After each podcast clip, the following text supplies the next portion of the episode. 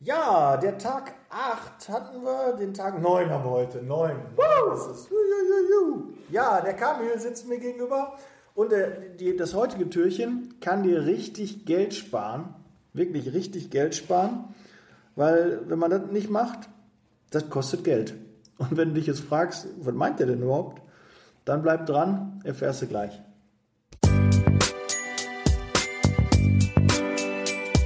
Meine Arbeitsplätze. Ja, äh, Kamil sagt gerade, wir müssen mal Werbung für seinen Podcast machen. Sprungbrett Zeitarbeit. Machen wir gar nicht mehr. Haben wir jetzt ein paar Folgen nicht gemacht. Haben wir vergessen. Also Sprungbrett Zeitarbeit gerne auch abonnieren. Denn den Podcast macht der Kamil für die externen Mitarbeiter. Extern hat sie Autofahren. Für die Bewerber. Für die Mitarbeiter zur Aufklärung, wie Zeitarbeit funktioniert, die sich interessieren für Zeitarbeit. Kannst du gerne deinen Bewerbern empfehlen. Ne, der Kamel macht die Aufklärungsarbeit, da musst du das nicht machen. Umso schöner. Aber kommen wir zum eigentlichen Thema. Kamil, was, was steht heute auf dem Programm? Notiere dir alles, was im Vorstellungsgespräch besprochen wurde. Wer hat das schon nicht gehabt? Ja, hast du gerade noch ein Habe ich Beispiel noch selber, selber ein Beispiel Ja. genannt äh, mit einem ähm, Bewerber im Einstellungsgespräch, äh, nee, Vorstellung, jetzt muss man ganz genau aufpassen, im Forschungsgespräch zusammengesessen. Tolles Gespräch, alles super. Ich habe mir mal eine Sache vergessen aufzuschreiben, wie hoch der Stundenlohn ist. Das ist Ja. schlecht. Ja, kann man, kann man ungefähr so denken, ja, er kommt ja nächste Woche zur Einstellung, also habe ich ihn im Kopf gespeichert. Nein, das war nicht mehr im Kopf gespeichert. Er war dann da und ähm, ja, Herr Bewerber, was haben wir nochmal ausgemacht? Ja, äh, 21 Euro haben wir gesagt. Ne? Haben sie gesagt für die Helferstelle 21 Euro.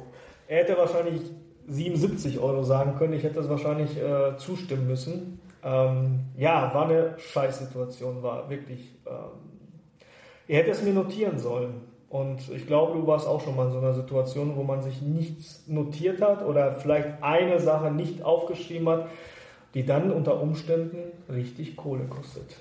Ja, das kann A Geld kosten und es wirkt total unprofessionell. Also wenn, wenn du mit einem Bewerber da zusammensitzt, der zum Mitarbeiter wird und dann äh, bist du im Einstellungsgespräch dann nachher und fragst ihn, was, was haben wir denn notiert? Was haben wir gesagt? Oder haben wir jetzt eine 30-Stunden-Stelle gemacht oder 35 Stunden? Ne? Was wollt ihr denn verdienen? Und äh, sie haben doch irgendwie gesagt, äh, sie haben dann und dann Urlaub, äh, weil sie, da haben sie schon was gebucht und ich weiß nicht mehr, welcher Tag das war, welche Woche. Und dann habe ich schon einen Auftrag gemacht und dann geht das direkt in die Hose.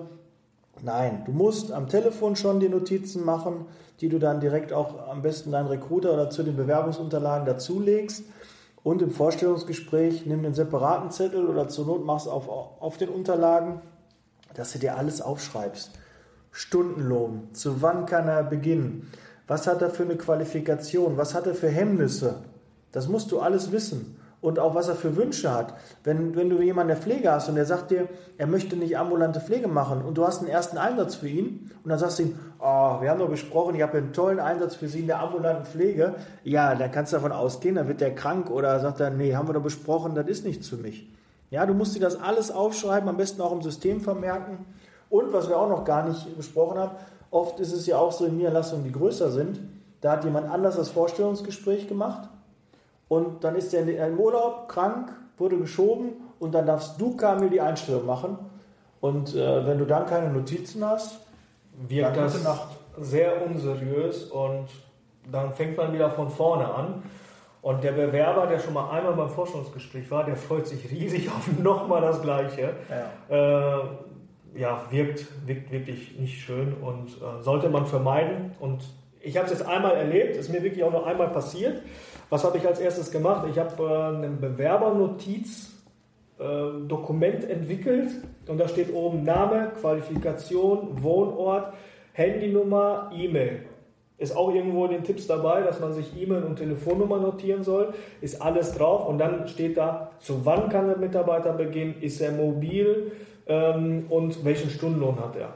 Vielleicht könntest du die Checkliste auch mal online auf deiner Seite zur Verfügung stellen, dass man die runterladen kann. Gegen Kann man- Tausch. Kann man runterladen für Denke- 999 Euro. Oh, das ist Oder du hast dir, wie ich letzte Woche schon angekündigt habe oder gestern angekündigt habe, dass du dir einen Zettel und Stift zur Seite nehmen sollst, damit du dir Notizen machen kannst. Nein, Ah, aber ja. glaube ich, das macht Sinn, so eine Checkliste. Also Checklisten tun keinem weh. Ja, lieber eine zu viel als eine zu wenig.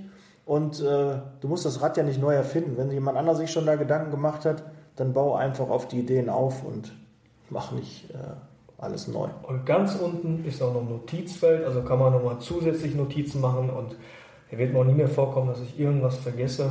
Einmal ist kein Mal, ist zum Glück gut gegangen, aber beim zweiten Mal ähm, darf es nicht passieren.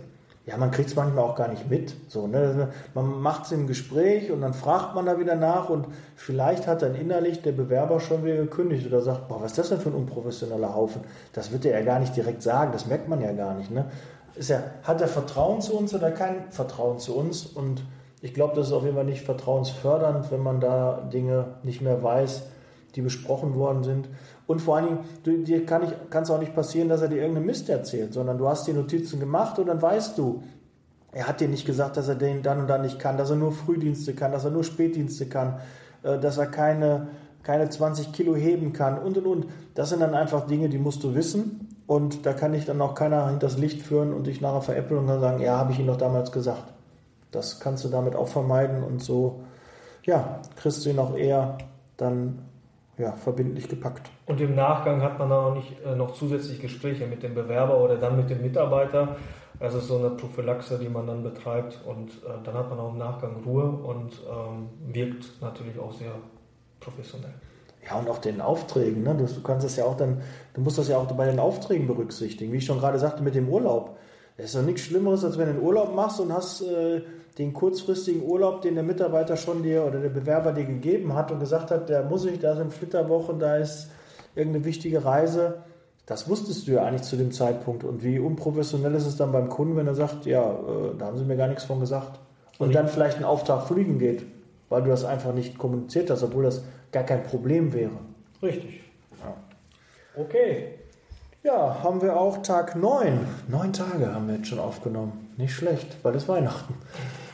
Ist noch ein bisschen, ne? Die erste, zweite Kerze brennt schon. Ich weiß ja, auf dem Kalender, mal gucken. Neunte. Ja, die zweite Kerze brennt schon. Haben wir noch zwei. Zwei noch? Und wenn die fünfte Kerze brennt, hast du Weihnachten. Ja, okay, das geht jetzt zu weit.